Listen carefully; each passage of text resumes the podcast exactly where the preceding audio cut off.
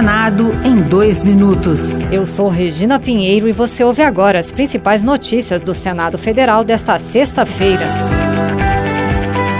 O presidente do Senado, Rodrigo Pacheco, antecipou alguns temas de votações para 2024. O novo Código Eleitoral, que vai atualizar a lei em vigor e consolidar as resoluções do Tribunal Superior Eleitoral, que já está na Comissão de Constituição e Justiça, é um deles. Também a proposta que limita em 15 anos o mandato de ministro do Supremo Tribunal Federal e estabelece a idade mínima de 50 anos para o cargo. Nós estamos com muito entusiasmo em relação a diversos temas para 2024, que envolve reestruturação política, código eleitoral, inteligência artificial, equilíbrio entre os poderes, o combate à violência e ao crime organizado. E certamente o Senado vai começar 2024 com muito trabalho pela frente.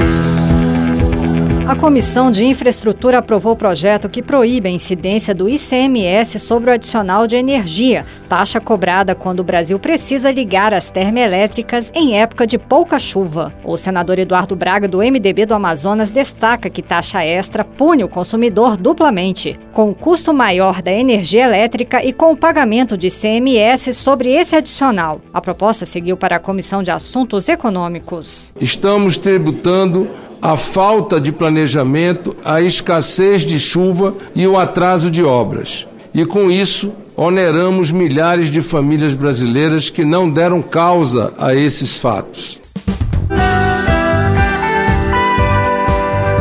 Outras notícias sobre o Senado estão disponíveis em senado.leg.br barra rádio.